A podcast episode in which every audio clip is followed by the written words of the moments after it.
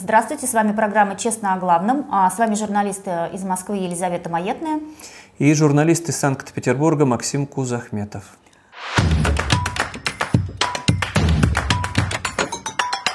Две последние наши программы очень активно смотрели и дизлайкали пригожинские тролли. Мы об этом узнали, поэтому а, YouTube э, был вынужден реагировать и замедлил раздачу, нас не показывали нигде. Поэтому мы вас призываем, если вам интересно то, что мы вам рассказываем, пожалуйста, ставьте лайки, пишите комментарии, чтобы другие люди тоже смогли узнать, что происходит на войне. А Максим, ты знаешь, на что они жаловались там? Ну, получается такая парадоксальная ситуация. Мы не можем рассказывать о войне, не показывая все ужасы этой войны. И составляются в YouTube достаточно грамотные жалобы о том, что мы как будто бы, по сути, пропагандируем насилие, рассказывая о войне. И YouTube удивительная организация, которая на это специфическим образом периодически реагирует, присылает нам письма о недопустимом контенте. И да, ваша помощь в комментариях, в лайках нам очень важна.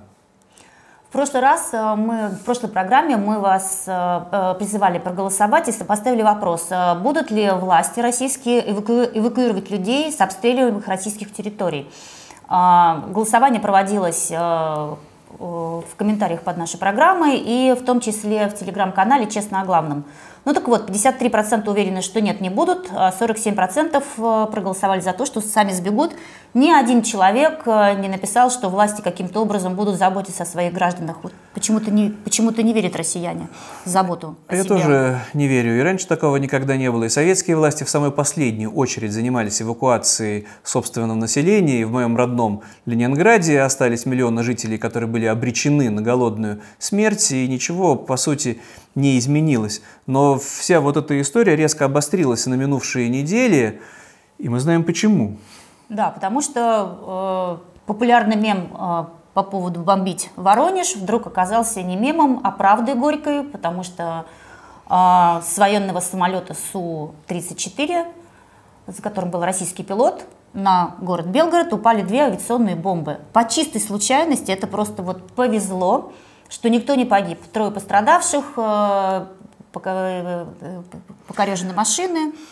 Там повреждены здания, но ситуация фантастическая, конечно, совершенно немыслимая, когда российские бомбы падают на российский город, сколько нам было обещано, что ничего не угрожает, что ну уж точно никакой враг до нас не доберется и падает причем в центре этого же города. И удивительным образом Министерство обороны признает, что да, это такое вот недоразумение. Случайно бомбы отвалились от военного самолета. Ну, наверное, надо пояснить, что именно произошло не со слов Министерства обороны, а со слов экспертов, которые в этой ситуации пытались разобраться. Высока вероятность, что у России закончились или заканчиваются ракеты, которыми можно было сравнительно безнаказанно бомбить украинские города, уничтожать инфраструктуру, но остались авиационные бомбы. Только летать над Украиной страшно, потому что украинское ПВО работает, сбивает российские самолеты.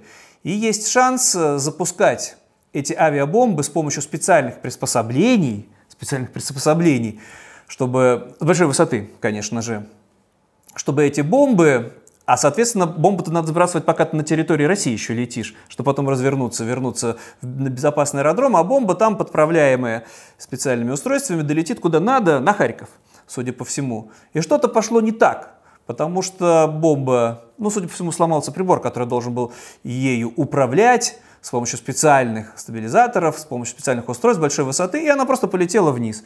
И прилетела. Да, ну вот, э, кстати говоря, э, власти, властям пришлось 3000 э, человек эвакуировать. Бомбой, которая не разорвалась, упала на спальный район, там живут очень много людей. Но там больше 90 единиц транспорта подогнали, да, чтобы людей оттуда вывести. И ее достали. Ну, просто большая удача, что никто не погиб. Нет, это чудо. Ну, во-первых, да. во-первых, опять-таки, еще раз должны насторожиться военные. Это хорошо, что бомба не разорвалась, не погибли мирные жители но не разобралась, бомба не сработала. То есть что это тогда э, за технологии, что же это вообще, в каком состоянии находится все вот вооружение российской армии, если эти, это огромная бомба, она весит 500 килограмм, там одной только взрывчатки килограмм на 300, конечно, страшно представить, если бы она буквально попала бы в жилой дом, что бы произошло, но не взорвалась. Еще и не взрываются. Да, и дальше вот там, э, конечно, в ужасе были в том числе и местные власти. Их же никто не предупреждает, что над вами летают. Причем это же еще одна важная подробность. Это старинное правило. Самолеты не летают над большими городами просто на всякий случай. Они должны облетать, а тут военный самолет летит над мирным С городом, и да. из него падают авиабомбы на Белгород. Да, ну и вот понятно, это паника местных властей, а потом победная реляция, все в порядке, бомбу вторую, не разорвавшуюся, соответственно, выкопали, увезли, взорвали, можно вздохнуть с облегчением. Не На- можем. Надолго ли?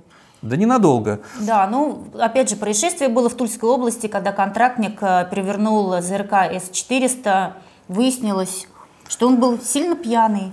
При этом, э, смотрите, машина сама стоит больше 5 миллиардов рублей.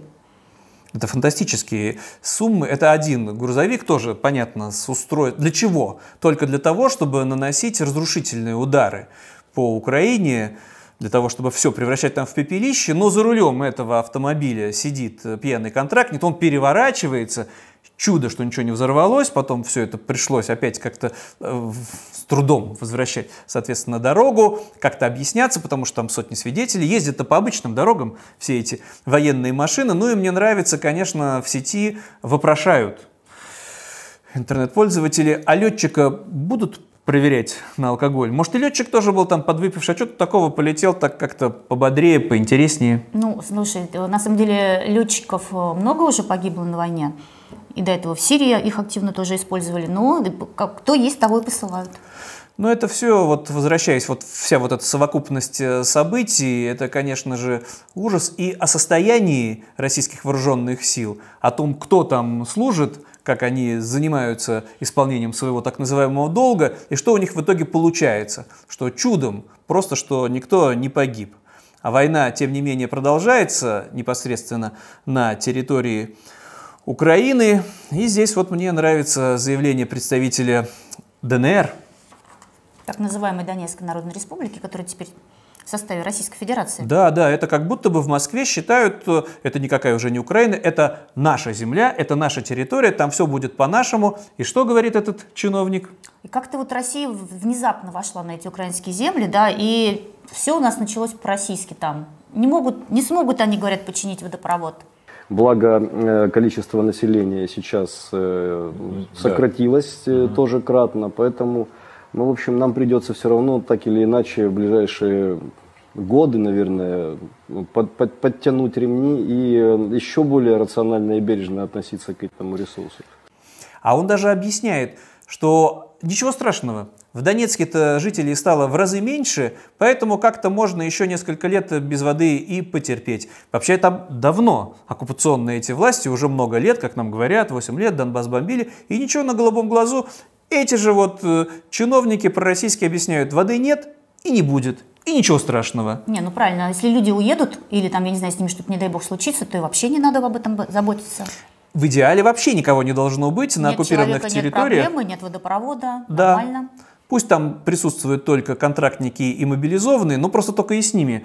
Все, не слава богу, там этот поток челобитных, и вот э, очередная челобитная, конечно же, жен и матерей с цитатами. Да, очень такое яркое выступление жены матерей из э, Татарстана. А, Они утверждают, что их близких вынуждают подписать добровольное согласие на штурм. Речь идет о солдатах 1231 полка. Их отправили на штурм, как обычно, только со стрелковым оружием, Без всякой артподдержки. артподдержки, без артподготовки. Но здесь как бы жены и матери озвучивают, с какими словами их туда посылают на убой. Да? Вот что им там говорят. Вы погибнете, Путин пришлет новых. Давай- Прекрасная фраза, да? Давай их послушаем покажем, этих да. женщин. Воевать за Родину они не отказывались и поддерживали позиции нашего главнокомандующего Владимира Владимировича Путина.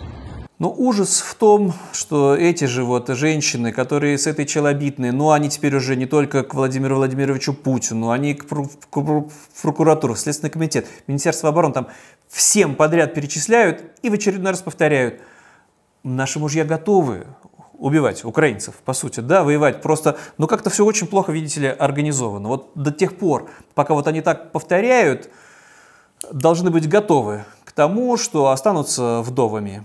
И ничего не изменится. Но это простые люди, потому что есть непростые россияне. Да, ну, как мы знаем, мы рассказывали уже из программы в программу, что ни мобилизованные, ни военнослужащие, ни те, кто оказался, ни контрактники, оказавшиеся на фронте, ни офицеры, не могут э, без последствий для себя уехать с Украины э, и не участвовать в войне, потому что это все запрещено. Они сразу попадают под уголовное преследование. А вот депутат Сергей Сокол из «Единой России», разумеется, поехал с помпой сначала на войну. Громко, шумно. Да, он из Хакасии депутат. А потом точно так же снял видео, как он уезжает с войны. Наверное, это единственный человек, ну, ну, в смысле, не знаю, депутаты, наверное, точно так же уезжают, да? Вот, э, Давай покажем. Давай покажем, да. Ну вот, срок моей службы заканчивается. Я еду в Хакасию. Ждите меня дома. Благополучный, довольный, с улыбкой человек говорит, я полгода отслужил, возвращаюсь. Где же остальные тысячи контрактников или мобилизованных, которые могли бы такое вот позволить сказать, публично выложить, поехать домой к семьям? Их нет. А вот. А я знаю, кто возвращается, и ты знаешь. Те, кто ЧВК Вагнер был. Уголовники, да. Да, которых помиловал Путин, и которые выжили. Вот поэтому мы не удивляемся, что кто-то из мобилизованных даже готов идти на страшную вообще в мясорубку к Пригожину в ЧВК Вагнера, потому что там хоть как-то слово могут держать. А в регулярной армии, в Министерстве обороны тебя сто раз обманут, не заплатят, контракт расторгнуть не дадут, и потом еще ты сам во всем будешь виноватым. Да, между тем, э, двоюродная племянница Путина Анна Цивилева представила как бы доклад, где посчитали примерно, сколько человек пройдет э, через войну в Украине. Оказалась огромная цифра. Там подсчитано 750 тысяч э, россиян, и этим людям э, должен будет помогать фонд, который как раз эта племянница и возглавила. Вот. Э, То есть малой кровью-то не обойдется. Ну, надо напомнить, что эта презентация была, конечно же, для служебного пользования и закрытая, просто попала в руки журналистов. Да, и там вот озвучены, конечно, жуткие страшные цифры, сколько нам надо в России быть готовым, к какому числу людей, которые через весь этот ад войны пройдут, чтобы потом с ними как-то заниматься. Но здесь же прекрасная история в чем? Что нужны бюджетные средства. Да, нужны еще деньги. А, по их подсчетам 16 тысяч будут инвалидами. Но это, я не знаю, заниженная оценка, завышенная. Но так как тут все касается э, денег, которые вряд ли вот эти как раз-таки вернувшиеся с фронта, если повезет, вернувшиеся, инвалиды, что они их увидят. Но совершенно откровенная цифра, мне кажется, действительно в Москве к этому, в Кремле к этому примерно так и готовятся, просто очень цинично, не, не переживая о судьбах этих людей, не переживая о том, зачем вообще все это надо было, а только для того, чтобы в окружении Путина еще расписать какую-нибудь госпрограмму, куда можно выделить миллиарды и уверенно смотреть в завтрашний день. Не, ну и вообще понимать, сколько людей вернутся потом с войны и в каком состоянии, тоже же надо знать, да? Ну, потому что то, что происходит на территории Украины, то, что творит там э, Россия, это все, конечно же, оккупация. Сколько бы Путин ни рассказывал, это наши люди, это наша земля, мы будем теперь там все восстанавливать, строить дома, есть совершенно другая реальность. Да, Владимир Сальдо распорядился изъять лодки у жителей левобережья Днепра. Это назначенный Кремлев глава оккупированной части Херсонской области, и он радостно сообщил, что уже 30 моторных лодок у людей забрали.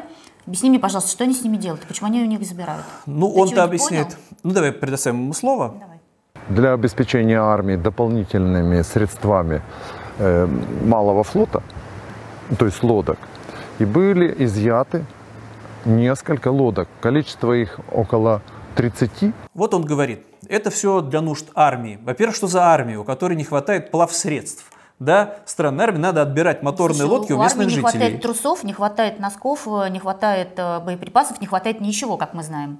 Поэтому надо отбирать у своих же, формально это же наши же люди, у своих жителей для нужд армии, ничего им по сути не предлагая взамен срочно, но я-то думаю, им просто страшно что начнется рано или поздно, и такие сведения вот и на минувшей неделе были, что украинцы готовятся форсировать Днепр, высаживаться на левом берегу, я, рано или поздно это произойдет, и могут пользоваться этим плавсредством, поэтому надо все уничтожить, ну как в любой ну, чтобы оккупационной... Врагу не досталось. Чтобы врагу не досталось, как там местные жители будут, это никого не, не касается и не беспокоит. Или чтобы эти же местные жители не сбежали, не дай бог, в неправильную часть не оккупированной еще Херсонской области. Для этого надо все у них отобрать. И еще раз повторюсь, это ничего не, ничего не предлагая, а именно все вот безжалостно, беспощадно отбирая. Ну, правда, это не только оккупационных областей Слушай, ну касается. все для фронта, все для победы, ничего не меняется десятилетиями в России. Ну, Ну и чтобы тогда завершить э, тему войны, на минувшей неделе была опубликована фотография, которая победила на конкурсе World Press Photo. Яркая это и фотография страшная. Из, из Мариуполя. А, Там а, Ирина Калинина, она была беременная, и э, ее ранили при обстреле роддома в Мариуполе в марте прошлого года. Совершенно жуткая трагическая история. Ребенок родился мертвым, а сама Ирина умерла через полчаса, по-моему, да? Да, После- после... этих родов. И все вот это после начала чудовищного вторжения российской армии на территорию Украины. И какого вторжения? Вот с бомбежками, с уничтожением родильных домов, с гибелью матерей и гибелью новорожденных во всем в этом кошмаре. Но есть у всего у этого мрака и ужаса свой вождь, Владимир Путин, который продолжает Да, жить в своем вот мире. Заметь, он вылез из бункера, и не просто вылез из бункера, он посетил новые территории, так называемые, то есть оккупированные территории, это новые территории России теперь, да. РИА Новости сообщили, что Путин в штабе Днепр поздравил военных с Пасхой и подарил им копию иконы, которая принадлежала одному из наиболее успешных министров обороны Российской империи. Расскажи, пожалуйста, что за икона? Ну, там выяснили, да, какой же это был министр. Это Петр Вановский. Действительно, человек был почти 20 лет министром, а, ну, тогда назывался министр обороны, министром военного ведомства. Провел много реформ, изо всех сил занимался при Александре Третьем, потом немножечко при Николае Втором.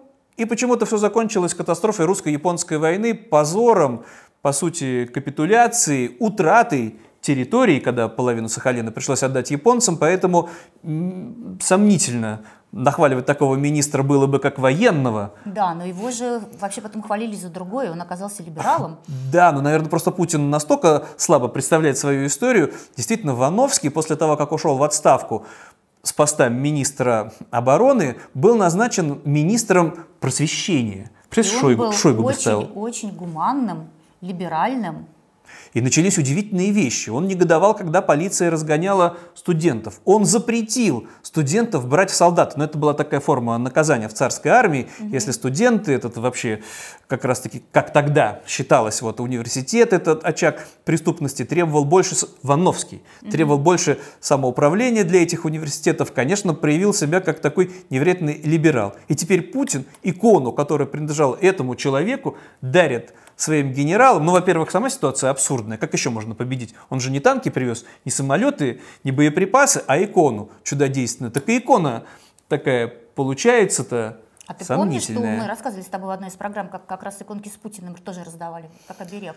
Ну, получается, больше не на что надеяться. Или у Путина совершенно другие жутковатые планы, мы просто об этом не раз рассказывали. Злят его вот эти взрослые, все вот эти вот мобилизованные, которые плохо воюют, не очень-то охотно на войну идут, контрактники, которые чуть что там напиваются и грузовики опрокидывают с дорогущим За пять оборудованием. миллиардов. Поэтому надо вырастить новое, правильное поколение. И здесь вот Путин и его приспешники этим усердно занимаются. У Владимира Путина есть планы на наших детей, и, видимо, и внуков тоже, потому что в России полным ходом возрождается пионерия, только теперь это путинерия, наверное, да, будет называться. Ну, между собой можно так называть, да, там путиненок, Давай объясним, путинер, потому что будет, да? проходит важное государственное совещание, но Путин где-то в другом мире и очень беспокоится вот э, о детях. Да, и возвращается к этой теме. И Голикова как-то ему пытается объяснить, что у нас же называется движение первых, Да, а вроде, Путин как, вроде как утвердили, да, там э, Гагарин, космос, угодливо первые. подхихикивая там, а Путин не понимает, как- какие там первые. У нас же было прекрасное слово «пионеры». Ну, давай послушаем. Давай посмотрим. Это, Движение первых это у нас э, э, Я понимаю, движение первые- первых это у нас молодежное движение. да. Первые, это что такое? Это пионеры, да? Да. По-старому можно сказать так, Владимир Владимирович. По-старому, по-новому, как было, так и есть. От этого никуда не деться. И так как у Путина все наше будущее в прошлом, он помнит себя, наверное, молодым в красном галстуке, когда все было хорошо, то ему кажется, что вот надо бы к этому вернуться, а еще, чтобы все были такие вот специально вот подготовленные, специально вот эти все дети зазомбированы и безропотно по повестке шли, когда надо, на убой. Надо просто войну затянуть, чтобы вот они подросли. И мы уже много раз показывали эти э, жутковатые видео с детьми, которые в стихах или Мы в опять песнях. покажем сегодня. И опять покажем, говорят. А только отправьте меня на фронт погибнуть за мое родное отечество. Ну не Путин же пойдет. И все вот теперь, ну я не удивлюсь, если это будет еще и с красными галстуками. Фантазии-то больше ни на что не хватает. И со значком, соответственно. Не, ну можно галстук триколор сделать, как-то изменить.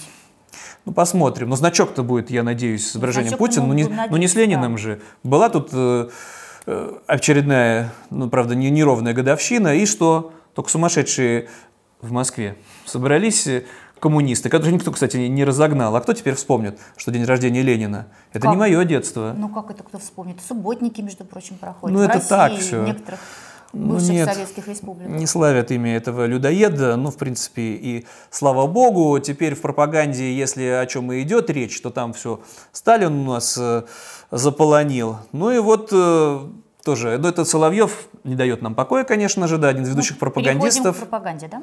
Да, ну как же без пропаганды, она заменяет, в принципе, в нынешней России Путину все остальные достижения. Главное показать эти достижения, а не то, чтобы они были реальные. И здесь э, Соловьев с новой стороны раскрылся. Ну да, он теперь, значит, э, уговаривает украинцев э, пойти и свергнуть сволочей, которые в Киеве сидят. На Крещатике, по его словам, значит, там гомосексуалисты танцуют, а в Киеве, конечно же, разворовывают западные деньги. Но он предлагает два варианта украинским солдатам, либо свергнуть ненавистную эту власть Зеленского, либо пойти сдаться в плен. Но как это выглядит? Это Соловьев в своей собственной программе показывает, как он где-то, сидя в какой-то будке, якобы в машине, говорит куда-то в микрофон, микрофон украинский солдат, иди сдавайся. Ну давай покажем. Русский Ванька, сдавайся. Ижорский Ванюшку. Ну давай посмотрим. Украинский солдат, я обращаюсь к тебе. Я Владимир Соловьев. Скажи мне, что ты забыл на земле Донбасса?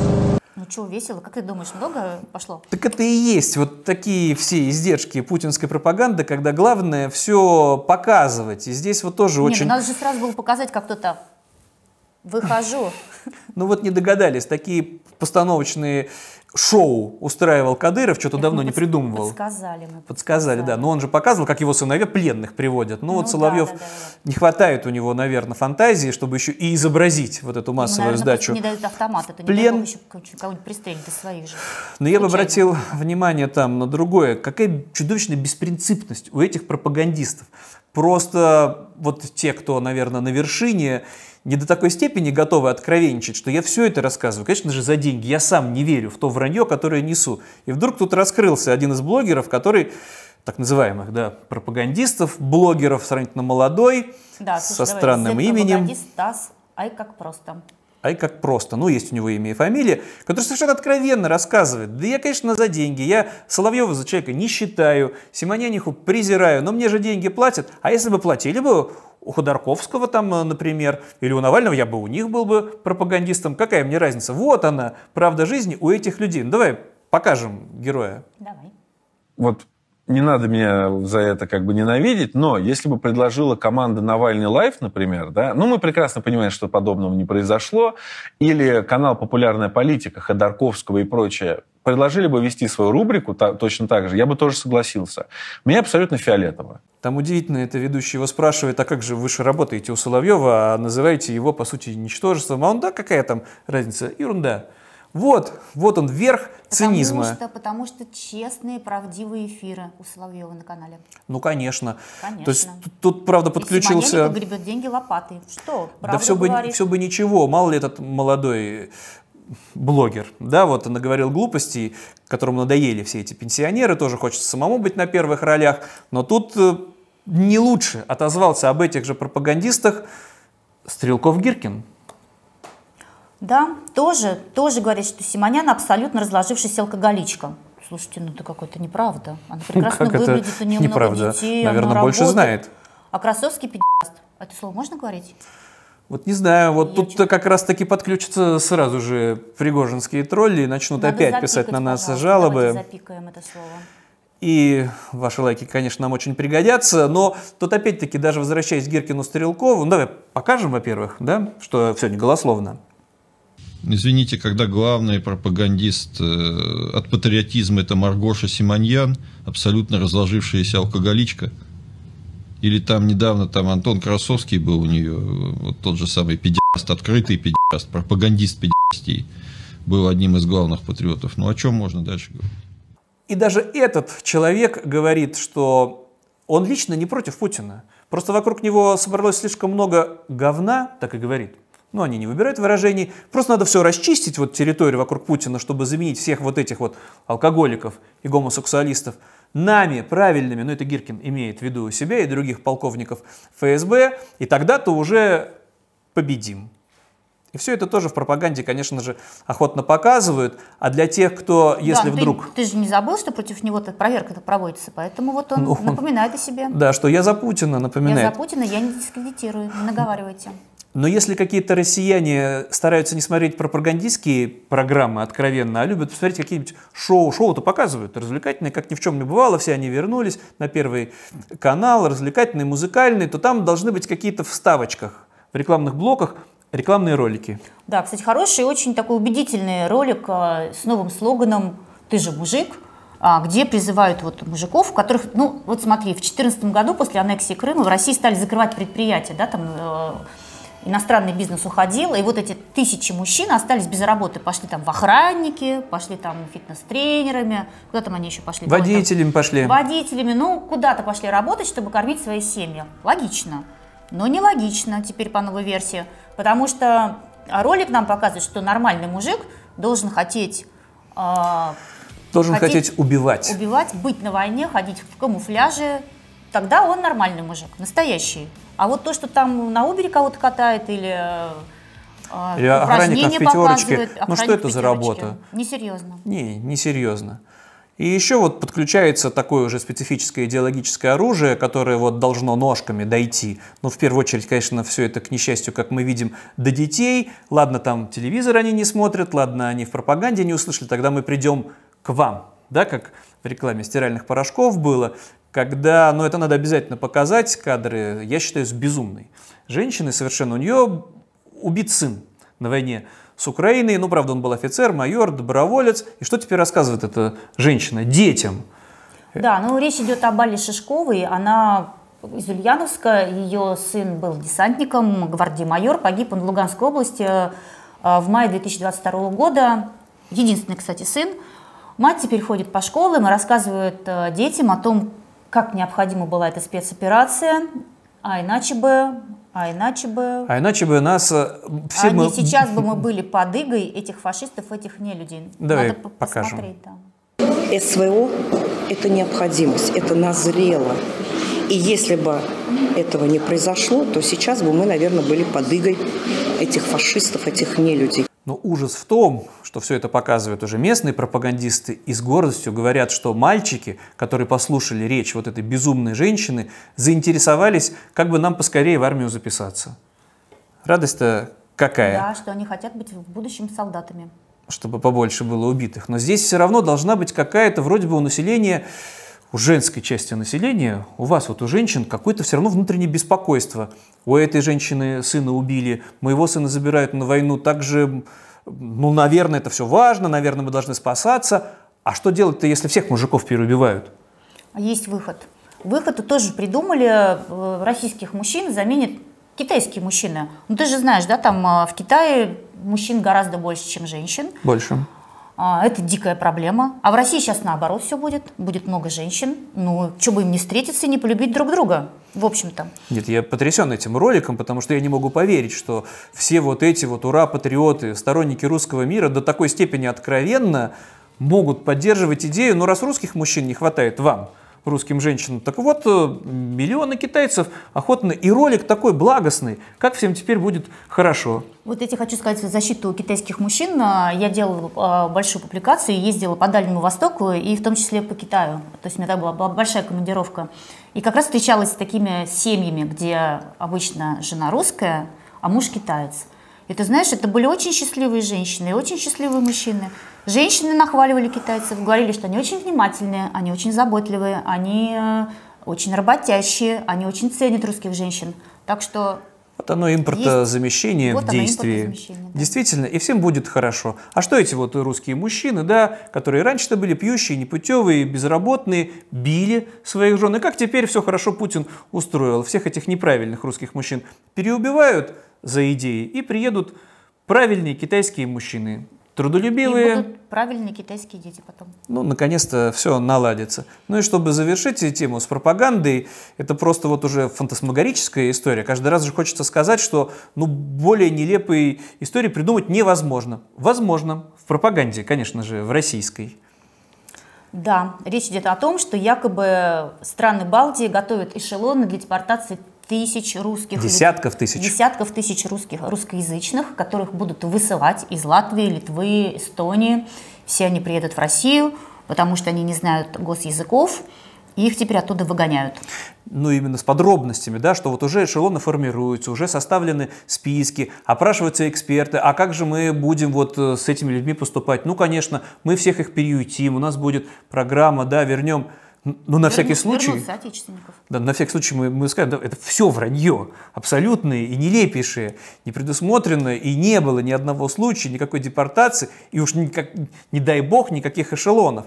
Я на всякий случай поясню, проблемы с теми, кто прожил по 50, по 60 лет в странах Балтии и не выучил язык есть, но какого рода? Только среди тех людей, которые умудрились получить еще и российское гражданство, ну, пенсии, например, там получать. И, и ситуация странная. Ты российский гражданин, Официально, да. Не знаешь местный язык, но почему-то не хочешь уезжать. И вопросы такие, да, поднимаются. А вы не хотите ли вернуться тогда в свое разлюбимое отечество?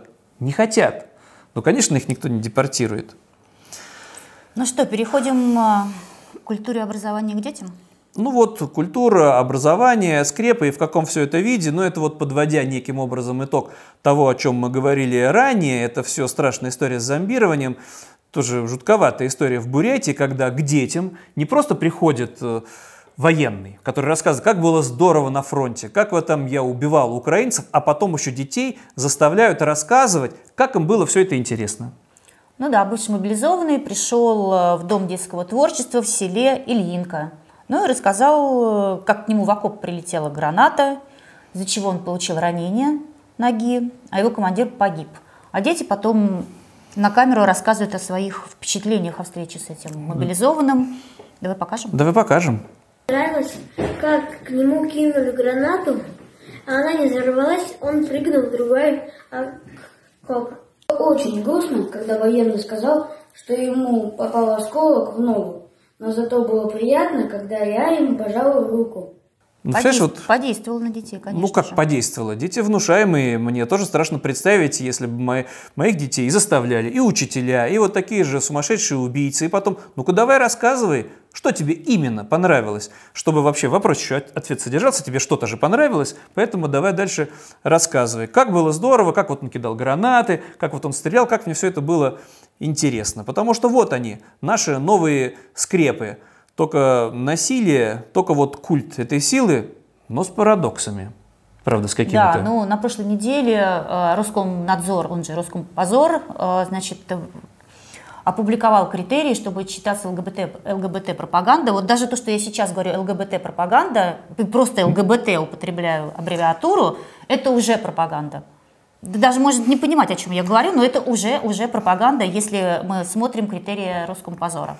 Ну так вот, и они, значит, там теперь все запрещают, как обычно, будут опять блокировать сайты, которые еще не дезаблокированы, то есть окончательно вычищать а, людей, а, у которых э, иные сексуальные пристрастия, и они хотят немножко жить по-другому и себя реализовывать. Но, Но не и- для всех. Но не для всех. Есть люди э, такие яркие Z-патриоты, Можно яркие посмотреть, как артисты, это выглядит. которые каким-то образом все равно выступают, и все у них хорошо. Их показывают по центральному телевидению, но они, может быть, не говорят вот этих вот неправильных слов. Тут же, опять-таки, все же лицемерие в том, чтобы вот говорить нельзя, а, а показывать, по сути, это можно. Тут Филипп Киркоров, которому все можно, который отрекся и от бывшей супруги, который Z-патриот, который на всех концертах поедет и за Владимира Владимировича, и за Родину, и за Путину, все споет, но форма, в которой все это воспроизводится, по-моему, очень далека от скреп. может быть, это он- не гомофобия, это Может просто быть, удивление. просто. Может А, быть, это, наверное, глумится. такой Может быть, тонкий. такой месседж, такой. Ну тогда я, конечно же, сдаюсь. Тут я уже вообще ничего не Сдавайся, понимаю. Сдавайся. Потому что есть в России и другие, это уже не пропагандисты, а деятели культуры, режиссеры, которые рассказывают, как нам надо жить дальше так, что ну ты, по-моему, тоже должна быть в своем шоке, как женщина. Итак, Эдуард Бояков, э, который был э, главным режиссером МХАТа Горьковского, где до этого была Татьяна Доронина, дал большое интервью Катерине Гордеевой, где рассказал, что, собственно, как нам надо жить. Избирательное право надо у женщин, в общем-то, от- отобрать, отдавать только главе семьи мужчине. Да, там, соответственно, он должен иметь столько бюллетеней, сколько у него детей. И тогда-то заживем. И тогда-то заживем. Мне вот интересно, а если, например, э, нету папы? У нас очень много семей, где отца нет. То есть эти люди вообще, эти женщины... Не, ну в Чечне-то есть решение, там просто многоженство, но как вот будут вот Не, эти ну сторонники подожди, это скреп еще- в Москве решать? Пока еще, да, на другие республики не распространилось. То есть этого вычеркиваем этих э, избирателей. Кроме того, он заявил, что если нужно будет отдать свою жизнь, я ее отдам. Но на вопрос, э, что уже страна А чё же он ждет? позвала, что ждать-то, идите, если вы хотите, э, если вы считаете, что дело правое и, вы- и вы там необходимы, что же вы сидите? Но он говорит, да нет, перестаньте, огромное количество молодых мужиков по улице ходит. Ну, Давайте Давай. всех сначала молодых Давай переубиваем. покажем, покажем. Что должно произойти, чтобы вы вышли отсюда и тогда пошли уже и взяли в руки оружие? Да ничего особенного. Позовет страна и... Так уже и- позвала? Да нет.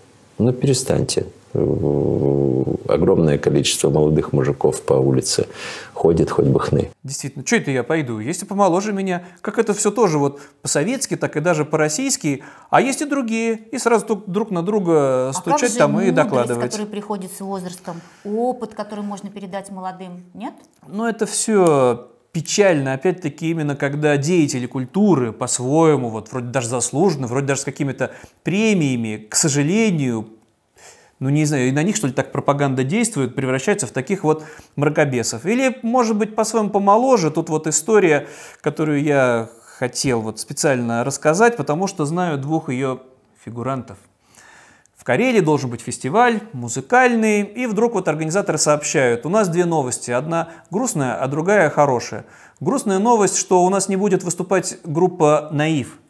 И мы теперь знаем, почему. Организаторы прямо не говорят, потому что вокалист, фронтмен Александр Чача Иванов вышел в футболке в поддержку Москалева. Это вся жуткая история. Отец девочки с антивоенным рисунком, который теперь в руках кривосудия российского находится. Ну ладно, он неправильный, он, видите ли, войну осуждает, но нашлась замена. Это будет группа «Пилот», в которой есть фронтмен э, Илья Кнобингов, представляющий всегда чертом, абсолютный патриот, который за родину, категорически против Украины. И так вот пересеклось, что я в прошлой жизни был музыкантом, и я знаю обоих. И вот с Чечей Ивановым, он москвич. У нас с москвичами не всегда все просто. Мы, чего ж там скрывать, выпивали, весело общались, когда он приезжал в Петербург, я помогал ему там доехать до концерта, где он должен был выступать. А вот с Конобингофом, с этим чертом, еще лет 15 назад у нас был очень серьезный конфликт, отвратительный тип, очень неприятный. И представляешь, как вот все пересеклось. ну. Ну, вот петербуржец, но не может нормальный человек представляться, я Илья Черт, рассказывать, как он общался с Богом, со всеми этими наркоманскими какими-то странными выходками. И вот теперь патриот, пожалуйста, вот тут-то все пересекается. Давай я только добавлю немножко про Машу Москалеву. Э, Ее отдали маме. Э, На, на прошлой неделе был суд о лишении родительских прав э, ее родителей как раз, А, но этот иск отозва- отозвала опека со словами, что ситуация решилась, девочка, с с, э, Ну. девочка теперь живет с мамой. Ну, по-своему, чудо. Да, и, кстати говоря, о патриотах. Вот, между прочим, твой любимый шаман, наш с тобой любимый шаман, мы про него часто рассказываем по имени Ярослав Дронов, у него такое настоящее имя Ярослав Дронов, да, вот он, между прочим, сейчас зарабатывает за выступление 8 миллионов рублей, прочитала я. И на его конце... Это больше, чем группа Любе, которые, между прочим, патриотические песни поют всю свою сознательную, бессознательную жизнь. То есть вот и годами они поют патриотические песни. Вот молодой их а, полу- а подсидел. Старгоев получает меньше, да. Ну, Там просто еще клип, который снял Шаман, это уже такое абсолютно такая эстетика нацистская в духе да, да. Лени Рифеншталь, когда вот «Триумф воли» снимали, вот чтобы с такими с повязками, вот чтобы с такими горящими глазами, такой И нацизм насквозь. всё тоже, да. И все, он даже подстригся, теперь ему все можно. И все это опять-таки направлено на молодежь, на детей, и здесь вот Не, меня удивило, что в провинции вообще аншлаги, люди покупают билеты, они Это все дешевые. ужасно, особенно с молодежью, которая подпевает. Ну, теперь там эта молодежь вся под присмотром, потому что теперь несовершеннолетних, на этих подростков, чтобы они, не дай бог, не избежали в будущем службы в армии, они все заводят в специальные базы, чтобы был специальный реестр, чтобы Ну да. вся вот эта юнармия была не только такая на парадах, а на каком-то этапе такой вот таким вот настоящим мясом в бойню, чтобы их отправить. Ну, речь идет об электронных повестках, и, соответственно, молодежь стали теперь учитывать раньше. Да, вот да, не как, 18 лет, а чтобы все были От 14, под присмотром. от 14 лет. Опять же, ты, как ты помнишь, э, нам же власти объяснили, для чего сделаны электронные повестки. Исключительно для удобства. Конечно, Для теперь это удобства всем будет граждан. хорошо. Ну и чтобы завершить эту тему культуры, образования, просвещения, тут неожиданно в Москве есть же МГУ, есть же вот главный училась. вуз страны, там есть ректор пожизненный, наверное, ему уже, наверное, скоро 100 лет, и вдруг он, вдруг он рассказывает, а ученых-то все меньше и меньше, они почему-то уезжают, говорит, это тоже мракобес, который в первую очередь сдал бы студентов Смутьянов в солдаты по фамилии Садовничий. И вот какая-то странная история, цифры приводит, куда-то все молодые ученые подевались, странная Да, история. Смотри, общая численность ученых опустилась до исторического минимума. А, 340 тысяч э, человек в 2021 году, следует э, из подсчетов Высшей школы экономики. А Устойчивое сокращение научных сотрудников началось еще в 2014, когда в ход пошли первые, европе- э, первые европейские санкции. Ну, все логично, все, кто Не, мог, конечно, уехал. конечно, все логично, просто странно, что Садовничий на это жалуется. Он сам должен был бы первый призвать к закрытию этого МГУ, превратить его в какое-то военное училище и готовить там только офицеров. А что там притворяться-то? Я удивляюсь, что он там про ученых еще, про молодых все Ну, постепенно, каких-то подожди, еще переживает. есть куда двигаться. Ну давай тогда вот про этих людей, власть передержащих, он тоже как будто бы по-своему соратник этой же власти, садовничий. Здесь меня, конечно, порадовала Валентина Ивановна Матвиенко, спикер Совета Федерации. Это тоже немножко к теме образования имеет история. Вызвали, ну не то чтобы на ковер, вызвали там отчитаться министра просвещения, министра Сергея- образования. Сергея Кравцова. А Да. он, понимаешь, опоздал. И Валентина Ивановна делает ему замечание. Давай послушаем. Если, Сергеевич, позвольте вам сделать замечание за опоздание. А, так как учителя делают школьникам, я, извините, вынуждена вам это сделать. В нашем совете не принято опаздывать. Пожалуйста, впредь этого не делайте. Не принято опаздывать, говорит эта женщина, которая часами вместе с другими членами Совета Федерации ждала одного человека Путина. И ничего, и замечаний Не, что-то ну, не сделала. странное, но то, что дозволено Путину, не может быть дозволено Кравцову. Тем более, что Кравцов помладше даже, чем сын самой Матвиенко, Сергей Матвиенко. Ну, конечно, хочется его поотчитывать. Вот это все менторство такое очень забавное, парадоксальное. Это самое безобидное из истории, потому Не, что... ну, самое, самое безобидное это, э, это видео с Вассерманом, которое, я думаю, многие видели, а кто не видел, мы сейчас вам, вам его покажем. Только это не Совет Федерации, а уже Государственная Это уже Дума. Наш депутат, да, Государственная Дума. Еще что прекрасно, что они здесь, э, вот эти прекрасные декларации, надо же их показать обязательно. Раньше, как мы помним, э, можно было посмотреть, сколько зарабатывают наши депутаты, да? А теперь у нас депутат номер один такая-то сумма, депутат номер два такая-то сумма. Но это в Петербурге. А в регионах там еще дальше пошли просто депутатов столько-то, столько-то предоставили декларации. И все. И на этом И все, вся информация теперь не надо заканчивается. никакой, ничего предоставлять. И вот Анатолий Вассерман, например, э, на работе, что он там делает? Нет, он выступил сначала с инициативой, что надо вообще запретить гражданам иметь больше миллиона рублей наличными. И готовит законопроект. Но это он рассказал. А потом вот этот ученый муж теперь, псевдоинтеллектуал, как выясняется, вот он за рабочим местом в Государственном Думе. И чем он занят? Это, конечно, не- невероятно. Он играет в детские игры, в такие, в шарики, в такие. отдыхает, он продумывает новую, важную, глобальную инициативу. Ну, на него, Ну, ну, вот смотри, если запретить миллион наличными, а почему тогда миллион на счетах можно? Тоже надо запретить. Вообще-то надо запретить вообще Надо россиянам запретить деньги, деньги, потому что конечно. тратят они их не на то, мы потом расскажем, на что Да, тратят они тратят не россияне. пойми на что, кстати. деньги, а государственные мужи в Государственной Думе должны, видите ли, переживать за этих непутевых россиян. И в отличие от Все Вассермана, время им придумывают какое-то занятие. Да. Володин, спикер, соответственно, Государственной Думы, он не может вот так вот на виду у всех сидеть в шарике играть, ему неприятно. Нет, на самом деле мо- он может быть И и, может, просто нет видео такого. Ну хорошо, ну ему завидно, поэтому он нам устраивает такое тоже своеобразное шоу, переживая. И вот о чем могут переживать государственные мужи в Государственной Думе? Вот они же законы должны принимать, да? Ну закон они принимают, правда, в трех чтениях мгновенно, когда из Кремля им присылают. А если не прислали, чем они заняты? Ну, слушай, ну вот он отчитал, да, значит, э, обсуждал 10 минут с профильным замминистра строительства тему очистных сооружений. А как это пересекается, между прочим, с тем, что в Донецке-то не будет? Ну, смешно, да, и все про очистные сооружения. И чиновник. Ну, давай покажем, как это выглядит. Давай. Когда вы начнете в Ярославле строить очистные? Вот когда? А? Программа оздоровления Волги. Нет, не про программу. Когда начнете строить очистные? Какой вообще убогий дешевый популизм. Чиновника не давать ему слово сказать. Когда? Вы нам четко скажите. Ну, понятно, что ничего не будет исполнено, чтобы потом чиновника можно было изругать, но мы-то переживали за честные. Народу такое понимаешь? нравится, власть э, заботится и беспокоится. В провинции, причем где-то это все. Ну, вот за это, конечно, за это всегда а будем почему Володин радеть. не отчитал? Он, наверное, просто не видел этого, э, про то, что в Донецке-то нет водопровода. Ну, в следующий раз, наверное, следующий раз вызовет там, отчитает из то жестко, так сказать, так, вы нам четкую дату назовите, да и все. И тогда-то уж, наверное, заживем, И конечно давайте же. на два, э, на два месяца раньше. Но мы тогда так идем все выше и выше, да, там по чиновникам, потому что у нас есть не только какой-то непонятный министр просвещения, которого Валентина Ивановна отчитывает, попробовала она министра обороны отчитать. И вот тут тоже просто все очень забавно. Он приезжает инспектировать предприятия ВПК, ходит, ну, как они все, так нахмурившись, вот так вот, так вот уголки рта вниз, брови так вот насупить, наверное, просто все очень с важным печально. видом. Хм. Вокруг него ходят мужи, которые разрабатывают новое оружие. Что-то он пытается объяснить, понятно, что, ну, видно, что Шойгу не понимает ничего.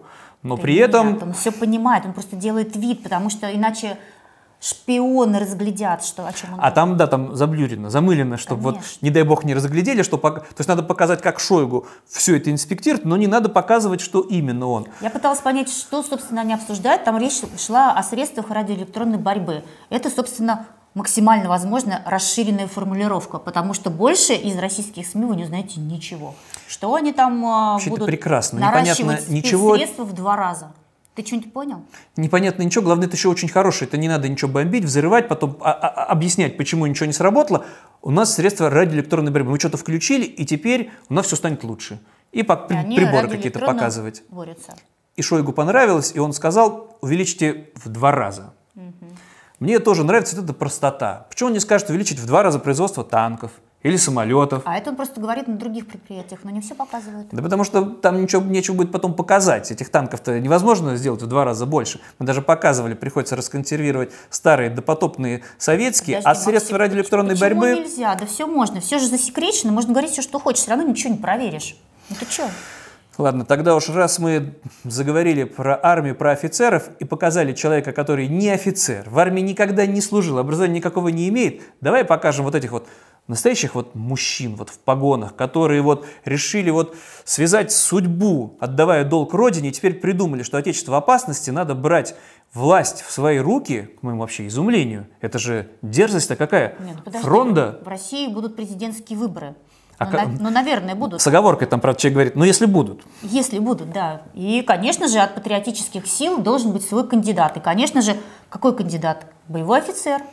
такой настоящий русский офицер. В звании, правда, капитана. Давай покажем этих Морпех. прекрасных мужчин, все в погонах, все офицеры и какое мракобесие. Давай послушаем. Это иллюстрация всех врагов народа. Точка отсчета, начиная с 1 октября 1993 года и по настоящее время. Кто чем занимался и кто чего достоин. Будут финансово обезжирены, то есть раскулачены все Ну вот, хорошо, вра- с врагами народа покончим. С миграцией покончим, она будет у нас минусовая.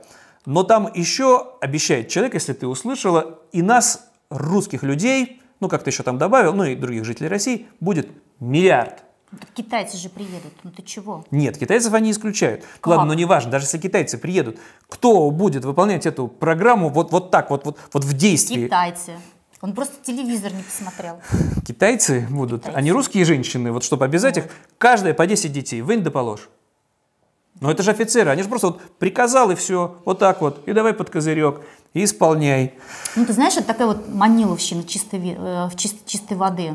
Да, там как бы вот мечты. Это же не обязательно исполнять, да, помечтать почему Да там не какие-то... Нет, там не, не- не такие мечтатели. Это не Маниловщина где-то там у себя, там хрустальный мост, куда-то в другое имение. Это Почему вот такие люди русских? дела. Чем не хрустальный мост? Ну, посмотрим, ладно, как эти офицеры доберутся до власти. Нет, конечно, это совершенно сумасшедшие люди с высшим образованием. Потом вот, представляешь, вот ты меня спрашиваешь, Это элита наша. неужели Зачем ты, ты сумасшедшими обзываешь? Это наша элита. ты меня вот спрашивал, как я с офицерами, пока был э, солдатом, мог как-то конфликтовать? Так если вот такие, а они были у меня когда-то лейтенантами. У тебя травма, Максим. У меня травма, я офицеров как-то вот не очень с тех пор, как был солдатом. Но это ладно, А ладно. меня, между прочим, э, очень э, расстроил и раздосадовал ваш петербургский депутат, Да, это все про тему власть мы говорим, да? который вот э, тоже нашел врагов народа. И это, этими врагами стали анонимные алкоголики.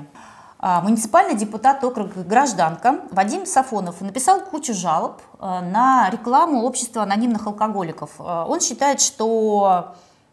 Что он там считает? Я понять не могу. Нет, он вообще считает. не то, чтобы он за, за алкоголиков.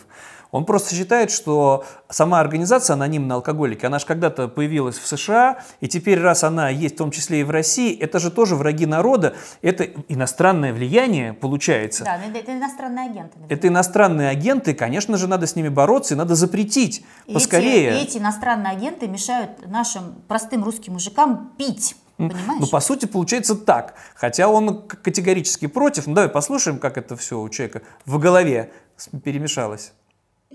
Лица, которые здесь работают в интересах организации анонимных алкоголиков, работают в интересах американской организации. То есть организации, которая происходит из страны врага. Вот ты знаешь, я посмотрела официальную статистику, и э, статистика говорит, что в России мужчины все меньше пьют. Все меньше и меньше. Но правда, с кем не поговоришь, и а женщины почему-то жалуются. Не, может, просто мужчин стало меньше, поэтому потребление алкоголя упало. Или они теперь это все так уже скрывают, или пьют уже не пойми что с этим боярышником, потому что э, продажи алкоголя, да, снизились, и, и деньги уже не те. Ну, давай мы чуть позже перейдем к теме, на что же тогда российские мужчины начинают да, давай проведем, тратить давай денег. спросим наших А- зрителей и наших э, читателей телеграм-канала «Честно, «Честно о главном». Там мы проводим очередной опрос. Алкоголики, по-вашему, это враги народа, как заявил муниципальный депутат э, Вадим Сафонов из Петербурга. Это враги семье или враги себе? Ты вот, кстати, что считаешь? Ну, знаешь что, если последнюю радость так будут отбирать, связано с алкоголем, до чего ж мы тогда докатимся? Но история, конечно, опять-таки фантасмагорическая, все для она просто Кавки. Бороться, да, с обществом анонимных алкоголиков, ну, где людей пытаются спасти от алкоголизма только потому, что эта организация насквозь американская, предательская, это невероятное. Между тем, в России на самом деле никакой реабилитации алкоголиков и наркоманов нет.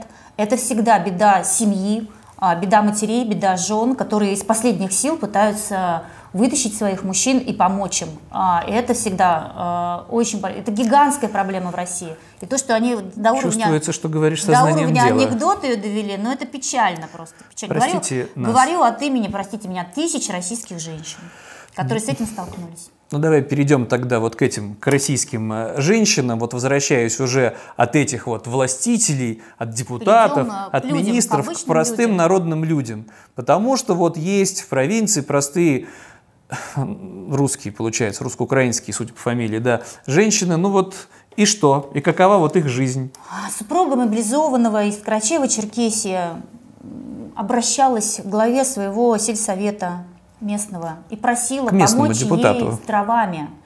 На самом деле она живет вместе с двумя инвалидами первой группы, у нее десятилетний ребенок, а муж, я вот не очень поняла, но он добро- добровольцем мобилизованным ушел на фронт, как говорит эта женщина. В общем, он на фронте в Украине, ей нужна помощь. Дрова, все, что Дрова. она попросила. Мы, кстати, рассказывали, как дровами помогают. Это была у нас хорошая Но новость. это в другое было Но уже, не в Карачаево-Черкесии.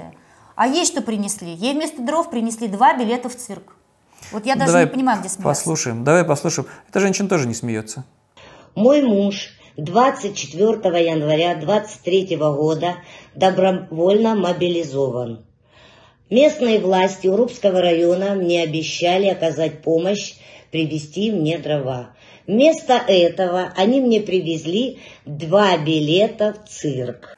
Женщина понимает, в какой стране она живет, она и не плачет, и не смеется, говорит об этом как о чем-то, как о, шуме ветра, о дожде, о стихии, с которой мы ничего не можем а, поделать, потому что, ладно, у этой женщины просто ей дрова не привезли, и она живет далеко, Карачаево-Черкесии, это все очень далеко от Москвы, от Петербурга.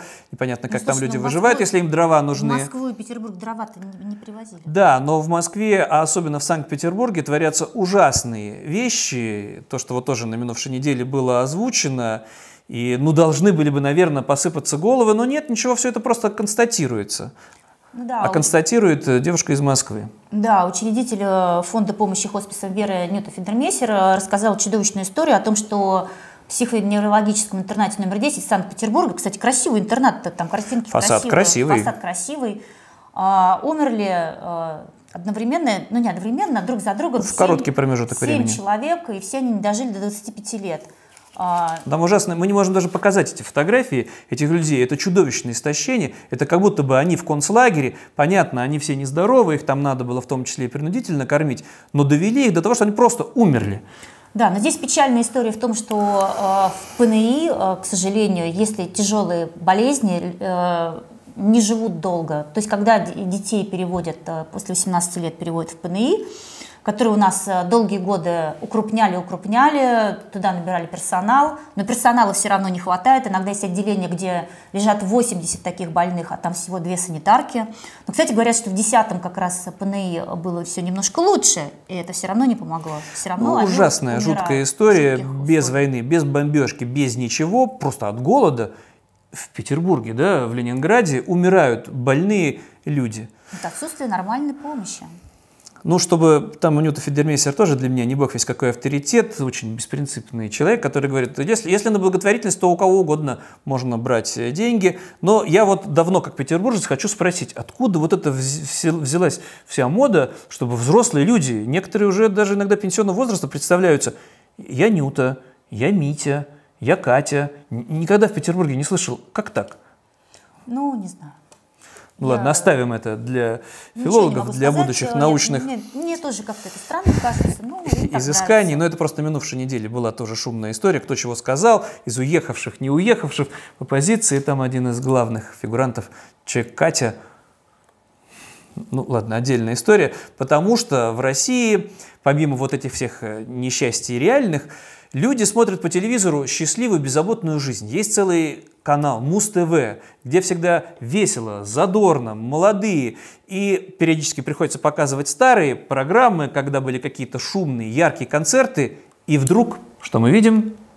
Ну, как что мы видим, что исчезают куда-то люди. Все в традициях. Да, они знаю. как будто бы не исчезают. Они как будто бы есть, а их нет.